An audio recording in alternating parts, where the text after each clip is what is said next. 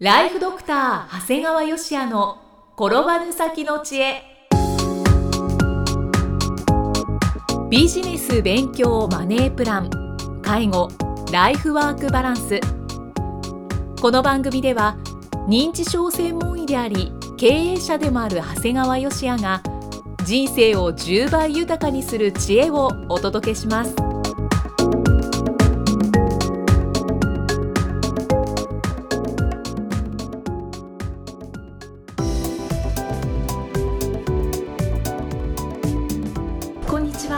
生きみえです。ライフドクター長谷川芳也の転ばぬ先の知恵。今回は第127回目です。長谷川先生今回もよろしくお願いします。よろしくお願いします。今回は本のお話ですね。そうですね、はい、えー今回はですね11月30日に出版された、はい、えー私の5冊目の本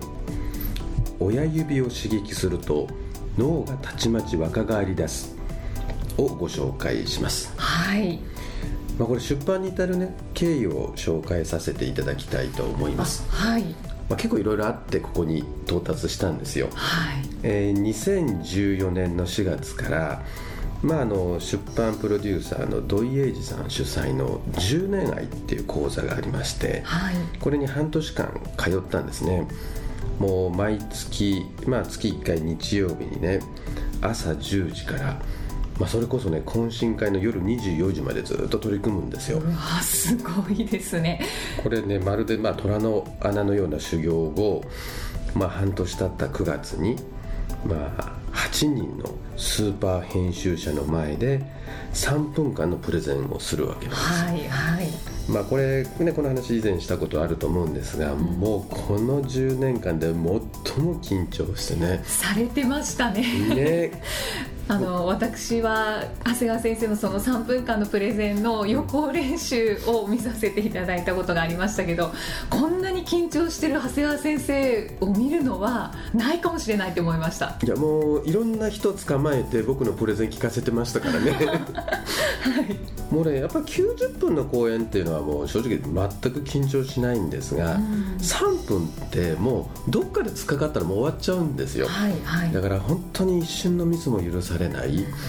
でマキシャンの世代の人はごあの知ってるかなと思うんだけど昔「スター誕生」っていう番組があってね。はいあの名前は知ってますね、あの僕らは本当にそれをリアルに見てたんですがもう最後グランドチャンピオン大会の時なんかだと歌った後に各社がこうあれをあげるんですよね。はい。ででそれを同じことをやるんですよ。でまあその時に一社も上がらなかったら、まあ、半年間の努力が無駄になるんですよねまあ、実際ね、まあ、半分以上の方は手が上がらないんですけども。あそうなんですね、はい。まあ、ただ結果優秀賞をいただき、はい。なんと5社の方から手が上がったんですね。あだって優秀賞って一番トップの賞ですよね。本当ね本当にトップは最優秀。あ最優秀、うん。だから二番目。すごいです。でもじゃあそれなら必ず手が上がるかってそういうわけでもないんですよね。だけど、まあ、そこからが結構問題でね。はいこの5人のスーパー編集長の誰と仕事するか。あ。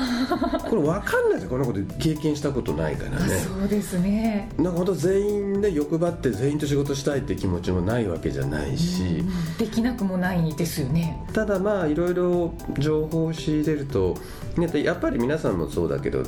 ある人が同時にとか割と近いうちに何冊も本出してたらどれ買おうかなって迷っちゃうじゃない、うんはい。だからそれは良くないなと思ってまあこれはもう分散しちゃダメだと。もう一人に絞ろうってことはもう決めたんですよ。はい。で実はその5人のうち3人が、まあ、ミリオンセラーを出したことがある、超スーパー編集長だったんだよね。三人がはい。もう相当悩みました。はい。でまあただね当然ながら全員お会いしたんですが皆さん魅力的、まあ、結果としてはまあ熟慮の結果。まあ、サンマーク出版の黒川さんという方と仕事をさせていただくことにしました、はい。まあ、決め手はねあの黒川さんというのはもう当然作り手として優秀であるだけでなく要するに本を売るということにすごく造詣が深かったんですね、まあ、ですから、まあ、黒川さんはまあ、ミリオン出す編集長ってそういないんだけど、はい、実は2本出してるっていう、えー、もう超ウルトラ編集長なんですね。すごいですね。これね僕も実際前の本なんかもそうだったんですが、はい、多くの編集者ってね月に3本ぐらい本作るんですよ。だからねもう3本作ってて、はい、完成したらもう次なんですよ。だから正直にあんまり丁寧にしてもらったって記憶がなくって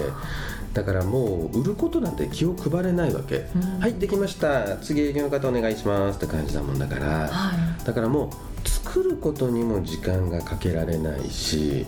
逆に売ることにも時間がかけられないもんだから、まあ、ある意味売れるわけないんだよね本来。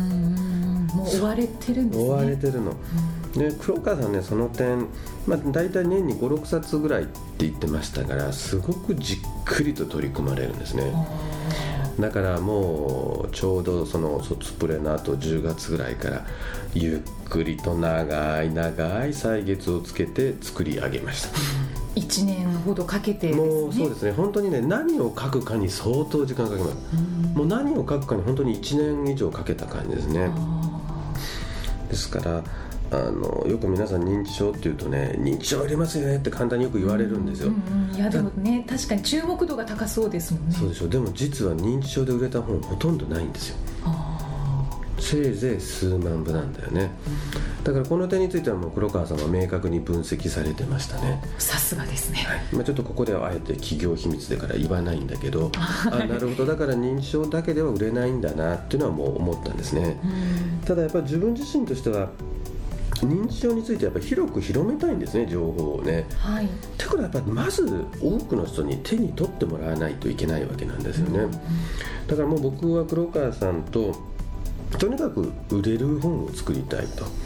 で当然専門医として譲れない点もありますけどもう嘘でなければできるだけ分かりやすくで多くの方に手に取っていただくような本を作りたいって言ったらこれは割と黒川さんと意見が一致したもんですから、うんはい、もう大体なんか認知症って分野どうしても難しくなりがちじゃない、だそこを本当に1年に1回しか本なんて読まないよとかね。でそんな人が購入したくなるような本。もう本なんて全然好きじゃないよって人でも読みたくなるような本をねまあ本当にそういうのをアレンジするためにもう相当テーマ設定に、あの時間をかけました、はあ、じっくり。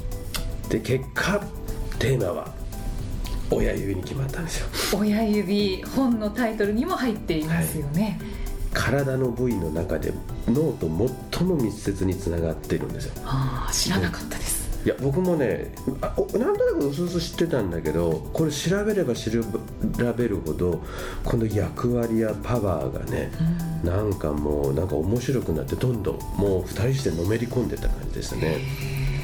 でそんな題名が改めて親指を刺激すると脳がたちまち若返りです。皆さんなんか漠然と指を使うと脳に良いっていう気持ちを持ってない、うんうん、あります。ね手先使う人はボケないなんて聞いたことがあるよね、はい、そうですね。その中でも親指は特別なんです。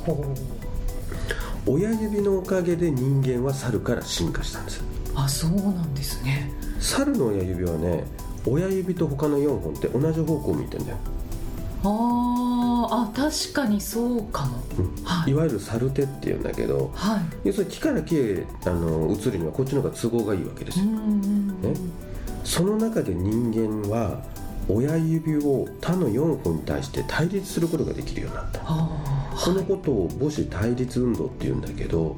人間だけができる特殊な技能なんだよね。人間だけが。そのおかげで人は物をつかみつまむことができるようになったの、うん、そうなると道具を使うこともできるようになったのね、うん、あそうですね。おかげで、えー、いわゆる猿の人とかでエンジンの時には 400g ぐらいしか脳の重量ってなかったんだけど、はい、その道具を使うというようなことのおかげで約4倍にまで大きくなったんですね。すごいそんなにですか？どういきさん最近親指使ってますか？ってことなのね。親指ですか？ねだからほとんど作業が割とボタン一つになったりまあスマホだってそうだよね。そうですね、うん、私親指使うとは言っても本当にもう昔に比べるとすごく親指を使う動作が減ってるんだよね。もう最近なんかペットボトルの栓を開けられない子供も出ているみたいなんだよね。だから、えー皆さんこのようなサル化を防ぐためにも本書で紹介する親指刺激法。でこの本はねその親指刺激法っていう刺激法だけじゃなくて、はい。日常生活でも親指の動きを意識してみませんかっていう提案をしてるんだよね。だから先ほどお話ししたペットボトルでもねはい。ペットボトル開ける時ってさ何気なくペットボトルまず左手で握るじゃん。はい。握るんだよそれも、それもどこの位置を握るかなって握るんだよ。でその状況で右手のキャップをつまむ。これは今度つまむんだよ、はい。当然親指があるよね。でこれを反時計方向に5回回すと開くんだよね。でそれで飲むんだよね。親指使いますね。これもし両方とも親指なかったらできないんだよね。ああそっか。えらいことなんだよ。結構こうなんていうのレベルの高いことなんですよね。もう本当にねまあ悪いけど小指1個ぐらいなくてもなんとかなるんだけどうん親指なかったらもうもうまずつかめないもうまずつまめないってえらいことになるんだよね。か。だからぜひあの日常生活で親指を意識してみませんかっていうことなんだよね。脳の活性化のために。そう。はい。でねさらに年を取るとよく言われるのが皆さん最近意欲がなくなってきてねってすごく言うわけ。皆さんね親指を使う行動ってちょっと意識してみるとねはい。掴む切る結ぶはめるひねる回すこれらは全部親指を介した脳からの指令でそこに全て意欲があるんです。つまり親指は意欲の象徴なんですよね、かっこいい。うん、ぜひ親指を使って脳を若返らせてください。はい。ちなみにこの本は、えー10名の医師仲間に読んでもらいました。ああそうなんですね。確かに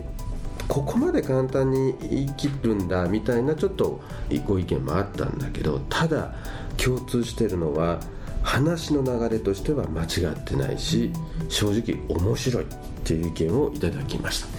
お墨付きになったんですね。はい。で本の大事な装丁。これも有名なデザイナーで、まあ、ミリオンを3本手掛けられた轡田さんという方がいるんですけど。なんかもう鉄板ですね。まあそんな大きなことばっかり言っても、まあ、正直ホームランか三振かという気持ちで作りましたのでもしかしたら三振に終わるかもしれません。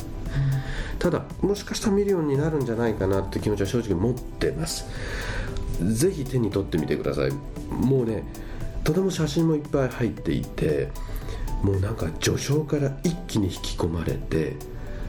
親指と脳を巡る不思議な冒険を経験することになります。本書を読み終えた時あなたの脳は若々しく動き始めるのです。いやあのお話聞いていて個人的にぜひ読ませてもらいたいなと思いました。11月30日に出版されているはい。長谷川先生の5冊目の本「親指を刺激すると脳がたちまち若返り出す」皆さんぜひお手に取ってお読みになってみてください。この本はあの特にどういう層の方とかどういう方に読んでもらいたいですか？もう当然やっぱ意欲がっていうとですねやっぱ40代からそういう感じはあって40代からまあ60代70代の方を想定している。ただ本当にまだ僕健康のこと全然気にしないよっていう人も読み物として本当に面白い。今のお話聞いててもすごい興味が湧きますもんね。あの本当にこんな風に親指というものに着眼した話でそれが全く医学的に問題がない医学的にも十分証明しうる内容っていうのはこれはとてもいい本だなと思ってます。ありがとうございます。では、えー最後に長谷川先生のもう一つの番組ご紹介させていただきます診療より簡単ドクターによるドクターのための正しい医療経営の勧めで長谷川先生が理事を務める医療法人ブレイングループが実践した実践し構築した医療経営の方法を余すことなくお伝えしている番組です。でこちらの番組は有料なんですけれども大変ご好評いただいていますよね。そうですね。あの本当に多くの方に、えー、聞いていただいていて、まあ、その中で素朴風にですねあの、まあ、経費で落としたいっていう方もあるみたいであの時々こう領収書を発行してもらえますかなんていうあのご連絡をいただくことがあるんですが、えもちろんあの領収書もきちっとあのお送りします。あのメールでお送りするのかなしますので、はい、えー、ぜひ聞いていただいて、まあ、それを、えー、経費化される方はしていただければいいかと思います。はい、ぜひご活用ください。えー、ただいま定期購読受付中です。ご入会された方に毎月20日にダウンロード形式の音声ファイルと配信内容をまとめたテキストをお届けしておりますそして CD と冊子にして郵送でもお届けします今なら最初の2ヶ月間は無料でご利用いただけます無料お試し版の音声ファイルテキストもございますのでぜひご利用ください。詳しくは医師・歯科医師向け経営プロデュースのホームページまたは iTunes ストアでも PDF で番組内容をご紹介していますのでご確認ください。長谷川先生今回もありがとうございました。ありがとうございました。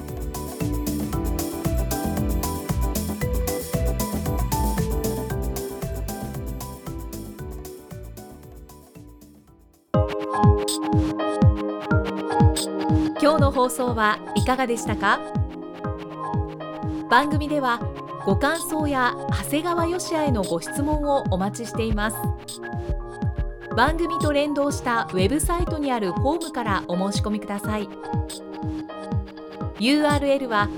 http コロンスラッシュスラッシュ brain-gr.com スラッシュ podcast スラッシュ http コロンスラッシュスラッシュブレインハイフン -gr.com スラッシュポッドキャストスラッシュですそれではまたお耳にかかりましょう。この番組は提供ライフドクター長谷川嘉哉。プロデュース